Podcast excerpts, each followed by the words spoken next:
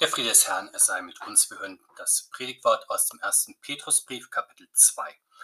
Der Apostel schreibt, liebe Brüder, ich ermahne euch als Fremdling und Pilger, enthaltet euch von fleischlichen Begierden, die gegen die Seele streiten, und führt ein rechtschaffenes Leben unter den Heiden, damit die, die euch verleumden als Übeltäter, eure guten Werke sehen und Gott preisen am Tag der Heimsuchung. Seid untertan aller menschlichen Ordnung und des Herrn willen, es sei dem König als dem Obersten oder den Statthaltern als denen, die von ihm gesandt sind zur Bestrafung der Übeltäter und zum Lob derer, die Gutes tun.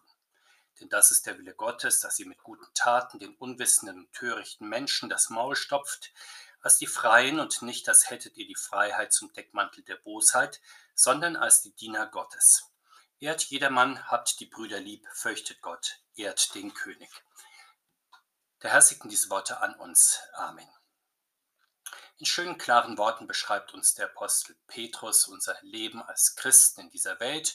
Es ist die Beschreibung des neuen Lebens, das möglich wird durch die Auferstehung des Herrn Jesus und das in der Taufe in uns bereits begonnen hat.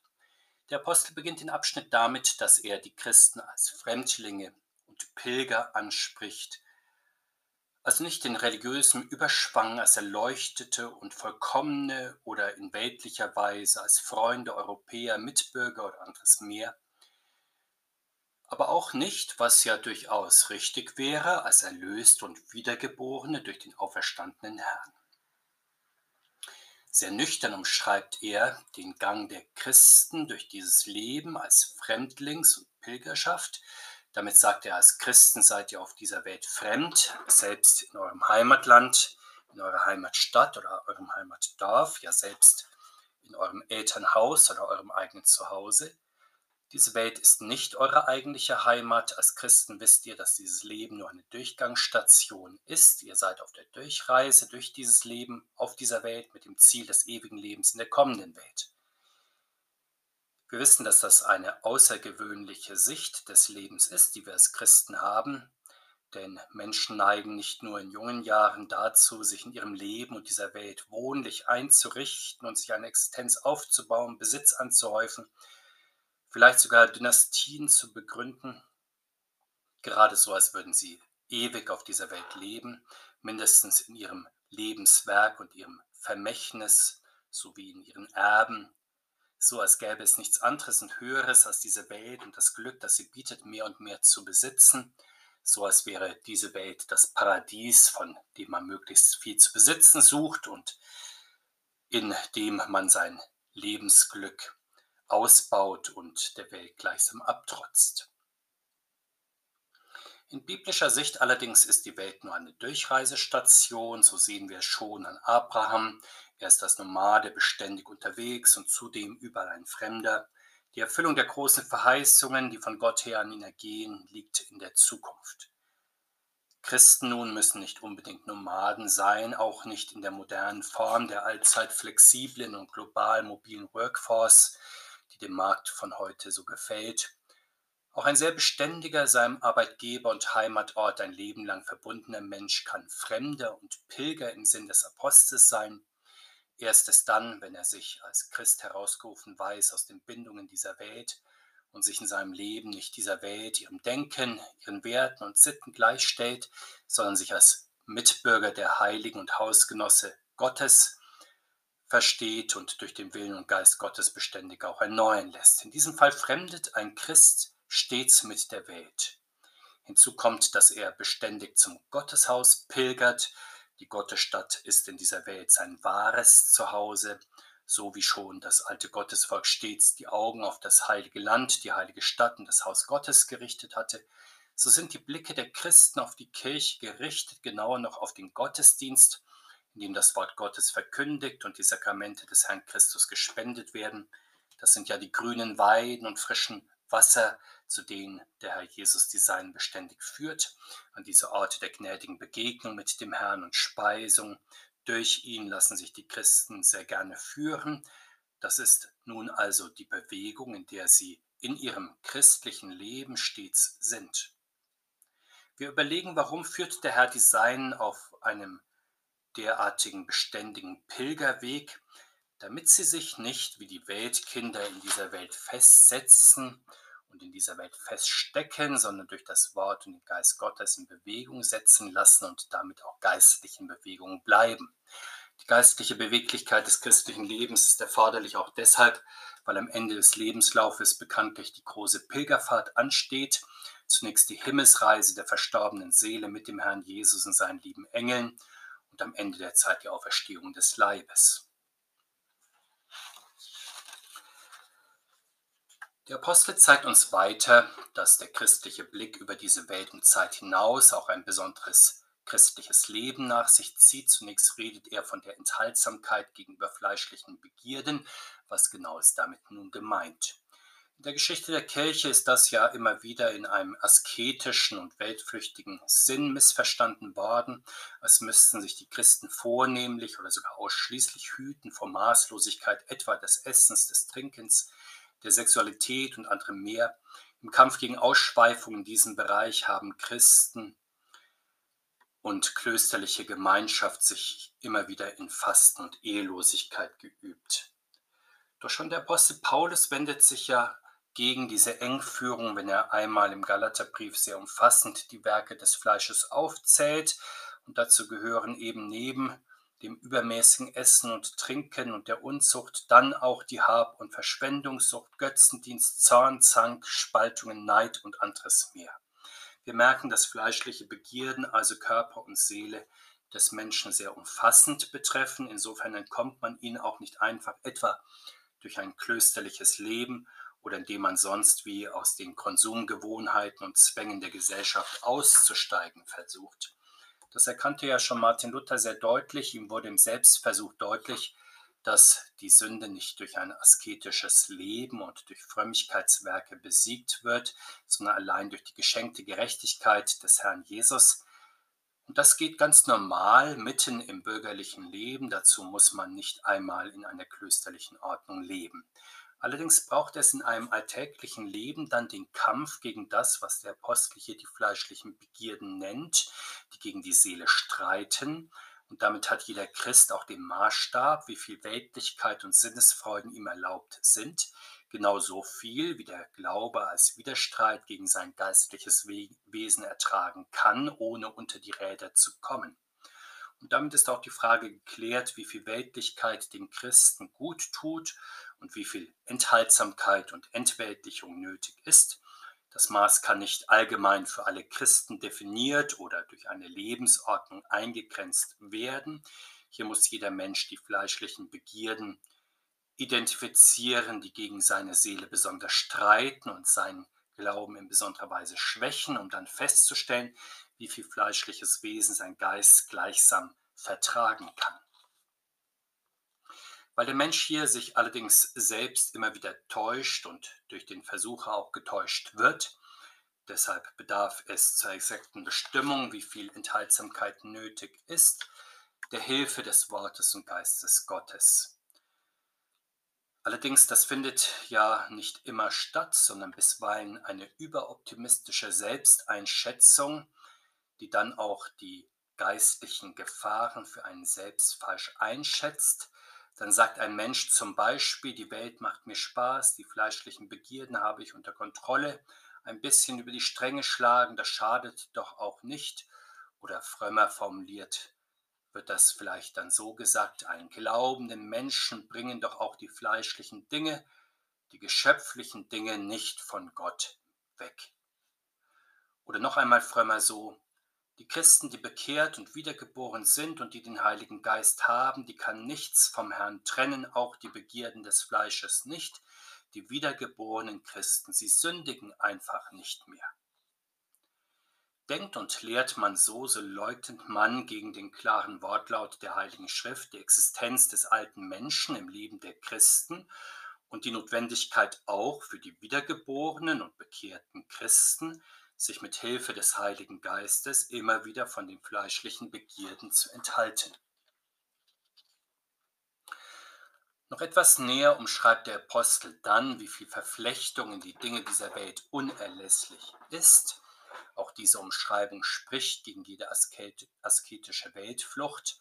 Sie weist die Christen mitten in das Leben hinein. Wir hören, dass den Christen ein rechtschaffenes Leben unter den Heiden aufgetragen ist. Wenn wir meinen, dass wir doch von lauter Christen umgeben seien, so brauchen wir uns nur klar zu machen, dass wir auch in Deutschland von einer wachsenden Zahl von Nichtchristen, ja auch von Atheisten umgeben sind, zudem auch von Menschen, die zwar auf dem Papier vielleicht noch Christen sind, aber ihren Glauben nicht mehr bewusst leben.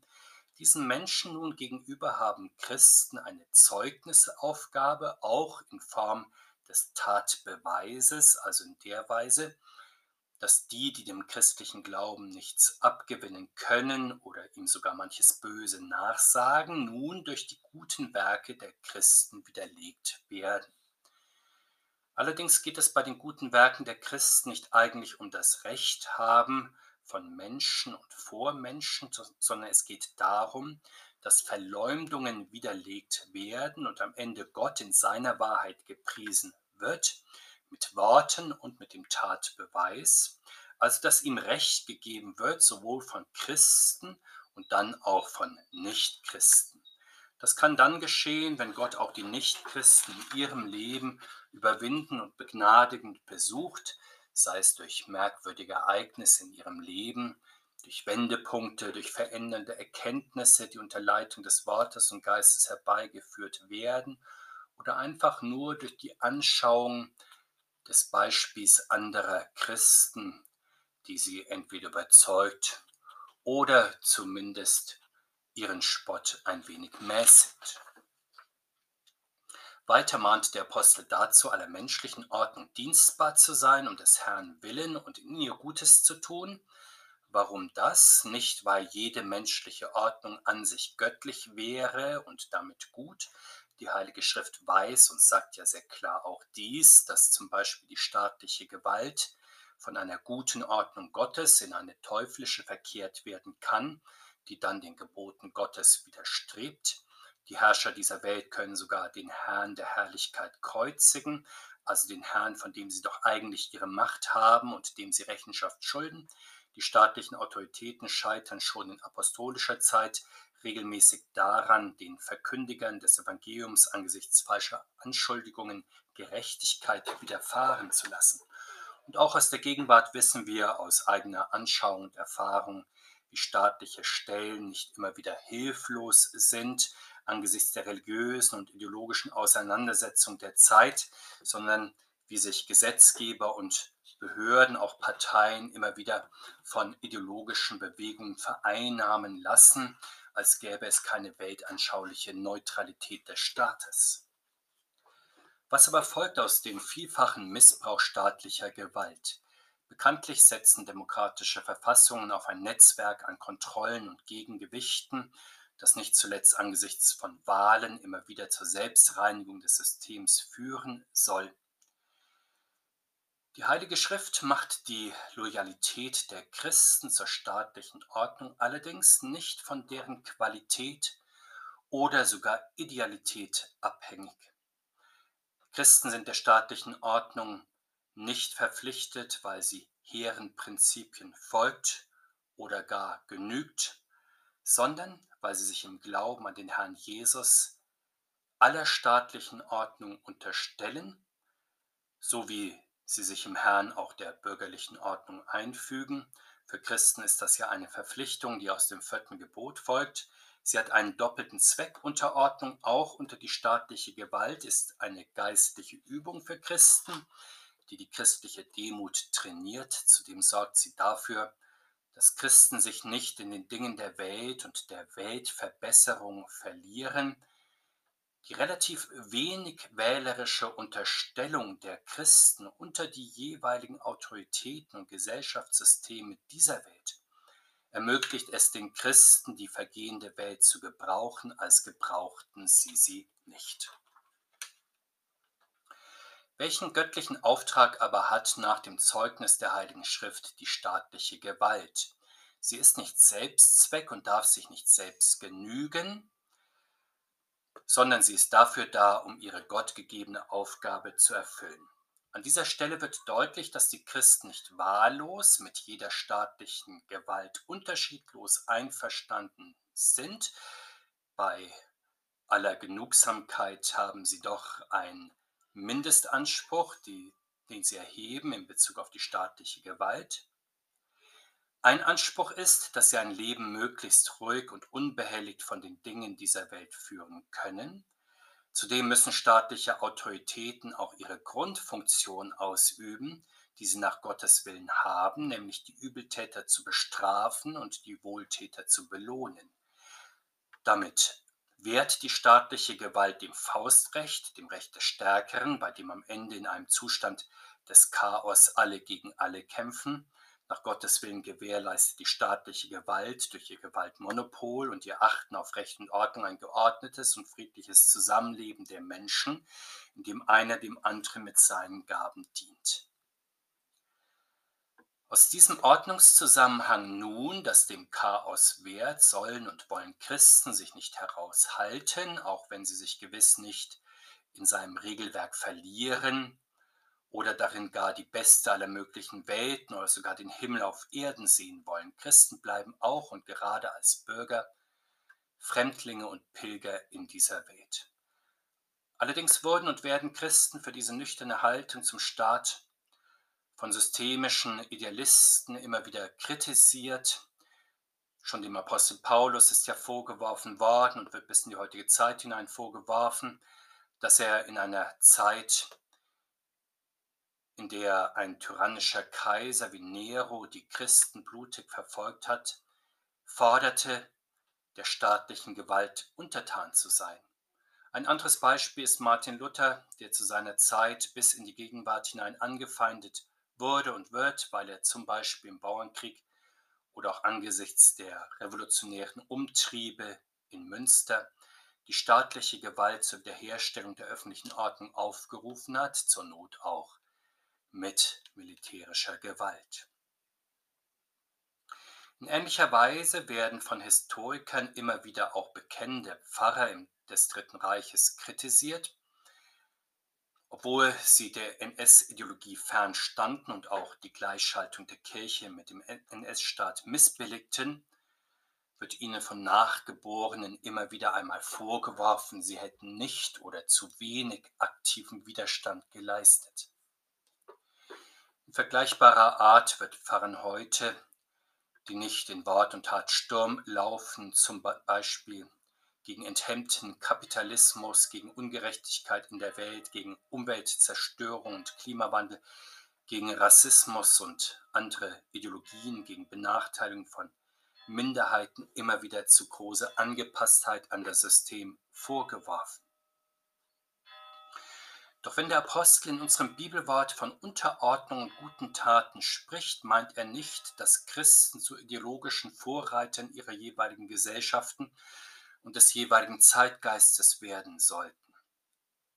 Er sagt vielmehr, dass Christen sich im Herrn ihren jeweiligen staatlichen Autoritäten unterordnen sollen, trotz des Wissens um deren Grenzen und Fehler. Durch ihre Unterordnung im Herrn unterstreichen sie, dass die staatlichen Gewalten ihrem göttlichen Auftrag nachkommen sollen und sie tun das in dem Bewusstsein, dass die staatlichen Autoritäten natürlich in ihrem Handel unvollkommen sind, aber auch in dem Bewusstsein, dass diese sich einmal vor dem Gericht Gottes dafür verantworten müssen, ob und wie sie dem Auftrag nachgekommen sind, den sie von Gott haben. Wir merken, dass der Apostel uns damit mitten in den Richtungs- und Meinungsstreit dieser Welt hineinstellt, nur nicht so, wie die Menschen meinen, die sich dem Zeitgeist anpassen, sondern so, dass Christen es trotz ihrer Unterstützung jeder staatlichen Gewalt, die an Gottes Auftrag gebunden ist, aushalten müssen, für ihre Stellung in der Welt immer wieder kritisiert, ja verleumdet zu werden. Der Apostel tröstet mit dem Hinweis, dass das von unwissenden und törichten Menschen geschieht und somit nur bedingt ernst zu nehmen ist, diesen Menschen wird damit der Mund gestopft, dass Christen sich mit guten Taten in Familie, Beruf, Gemeinde und Gesellschaft hervortun. Damit wird alle Verleumdung und Besserwisserei der Boden entzogen, auch wenn das grundlose Gerede damit in dieser Weltzeit bestimmt nicht aufhören wird. In dieser schwierigen Situation, in der sich die christliche Gemeinde befindet, warnt der Apostel vor der Versuchung, dass Christen sich in ihre Stellung zur Welt, auf ihre bürgerliche und christliche Freiheit zurückziehen und sich aus den Angelegenheiten dieser vergehenden Welt so weit möglich heraushalten.